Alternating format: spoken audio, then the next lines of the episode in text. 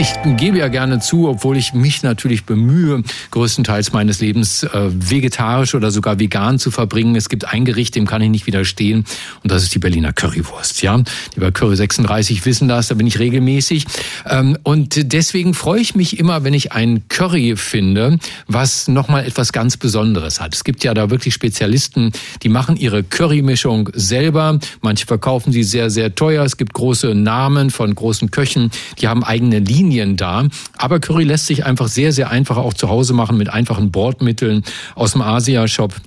Sie merken gerade, mir läuft das Wasser im Munde zusammen, während ich drüber rede.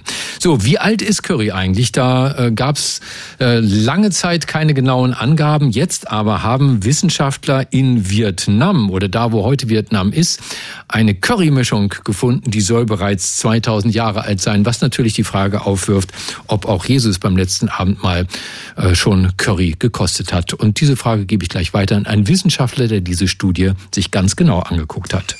Er ist Mitglied des Komitees des IG Nobelpreises für kuriose wissenschaftliche Forschungen, Vorsitzender der Deutschen Dracula-Gesellschaft und der bekannteste Kriminalbiologe der Welt. Dr. Marc Benecke, live auf Radio 1, die Profis. Ja, einen curry-scharfen guten Morgen wünsche ich dir, lieber Marc. Ja, ich freue mich, dass du so viel Spaß mit dem Curry hast. Das ist sehr, sehr gut. ja, ich liebe Curry, wirklich. Also ich könnte dir auch tausend Currysorten sagen, die die besten sind. Aber dann würden wir jetzt hier Schleichwerbung machen. Das machen wir mal nicht. Also, da wo heute Vietnam ist, da soll es schon vor 2000 Jahren Curry gegeben haben. Jetzt mal ganz im Ernst. Wie findet ja, man sowas zwar, raus? wie wir vor der Sendung schon besprochen haben, ja. ohne Knoblauch. Sollte man direkt mal dazu sagen. Gehört nicht da rein. Das, als Knoblauchhasser sage ich das direkt mal Warum dazu. magst genau. du denn keinen Knoblauch? Weiß ich nicht. Einfach äh, der, der ganze Körper wehrt sich dagegen. Okay. Das ist irgendwas Vampirisches wahrscheinlich. Also äh, du, eine, eine Studie, die die Kollegen Kolleginnen aus Vietnam, Canberra und China zusammen gemacht haben. Also das ist jetzt die neue Achse des Guten, finde mhm. ich sehr, sehr cool. Eine ganz ungewöhnliche Zusammenstellung von Universitäten, die sich da dran gesetzt haben.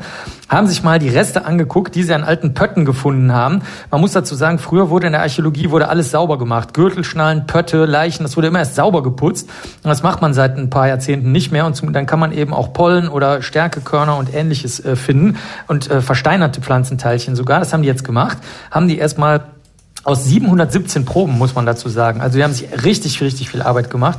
Haben dann erstmal geguckt, wie die Radioaktivität des Kohlenstoffes aussieht, also ob das wirklich alt ist oder vielleicht doch irgendeine Verunreinigung aus späterer Zeit ist. Haben gesehen, das ist alt. Dann haben sie gesagt, gut, jetzt wissen wir, das ist alt und gehört zu unserer archäologischen Seite, äh, Site, also Ausgrabungsstelle. Jetzt gucken wir mal, was da drin ist. Und ähm, man fragt sich vielleicht, warum du Jesus erwähnt hast, aber du wirst sehen, genau darum geht's nämlich. Wie haben sich die Gewürze auf der Welt verteilt? Es geht nämlich um die Handels- und Wirtschaftsgeschichte der Gewürze und nicht nur darum, dass es die schon sehr lange gab, denn im Mittleren Osten gab es ursprünglich nur Weizen und Gerste und nicht die Gewürze, die wir heute kennen. In Nordchina gab es nur Agave und Hirse, also was man so nachweisen konnte. Also das ist bewiesen durch, durch Messungen.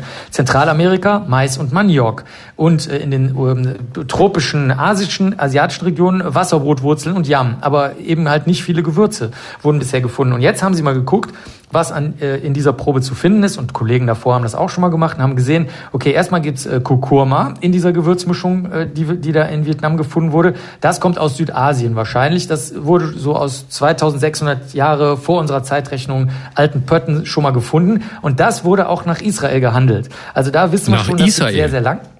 Nach Israel, Ah. ja. Das ist bis nach Genau, deswegen Mhm. könnte also eventuell in der Region, in der Jesus dann vielleicht gelebt oder gestorben sein könnte, könnte das tatsächlich vorhanden sein. Wird auch schon in Büchern erwähnt. Also es gibt auch aus äh, einem Buch äh, oder einer, einer, einer Schrift, nicht einem Buch von 700 vor unserer Zeitrechnung, die Erwähnung von Kurkuma. Dann Ingwer, das ist besonders interessant. Da gibt es ganz viele verschiedene Sorten und es wurden fünf verschiedene Ingwer-Sorten gefunden in der Currymischung und ähm, die kannte ich teilweise gar nicht. Also zum Beispiel zählt zur Ingwergruppe Gewürzlilien, chinesischer Ingwer, Galgant und so. Und das wurde auch durch die ganze Welt gehandelt, zum Beispiel nach China, äh, Persien, Arabien und jetzt kommt's auch Griechenland und Rom. Also auch da sieht man, das ist äh, damals schon um die Welt gegangen und war natürlich ultra wertvoll. Also so wie Pfeffer, Salz teilweise, das waren natürlich super, super wertvolle Dinge. Dann das der dr- vierte Bestandteil Gewürznelken von den Molukken, von den Gewürzinseln, eben nach Vietnam gekommen, aber auch um den Rest der Welt. Es gibt einen Fund aus Syrien, also der, das hat sich auch verbreitet. Und äh, was ich besonders cool fand, eine verbrannte Gewürznelke aus Sri Lanka wurde auch schon mal untersucht. Untersucht und gefunden. Die war, die stammt aus der Zeit ungefähr vor 1000 Jahren jetzt ab heute rückwärts gerechnet. Dann noch die letzten beiden, Muskat äh, ist dort gefunden worden. Das kannte man nur aus Ägypten, 1400 Jahre vor unserer Zeitrechnung, hat also auch geschafft bis nach ähm, Vietnam äh, wahrscheinlich oder vielleicht auch von den von den Molukken, das ist unbekannt. Und als letztes noch Zimt. Das war natürlich ganz besonders edel und äh, das wurde bisher kaum nachgewiesen. Angeblich wurden ägyptische Mumien damit eingewickelt. Dafür gibt's aber keine echten Belege. Das ist eigentlich die Knallerüberraschung, dass äh, echter Ceylon-Zimt, also nicht irgendwelcher, sondern der Ceylon-Zimt da drin war. Und damit, wer das nachkochen will, hat man also jetzt die Mischung Kurkuma, fünf Ingwer-Sorten, Gewürznelken, Muskat und Zimt. Und dann äh, schmeckt's äh, wie vor vor einigen Jahrtausenden äh, so lecker. Fantastisch. Ich weiß ja, lieber Marc, dich kann ich damit nicht locken, aber ich will dann zum Abschluss hier nochmal ein Gedicht zitieren vom großen äh, Bochumer Philosophen Herbert Grönemeyer. Gehst in eine Stadt, was macht dich da satt? Eine Currywurst. Kommst du vor eine Schicht, was schönret gibt es nicht als wie Currywurst. Marc, vielen Dank. Ah, sehr gerne. Das war Dr. Marc Benecke live auf Radio 1 die Profis.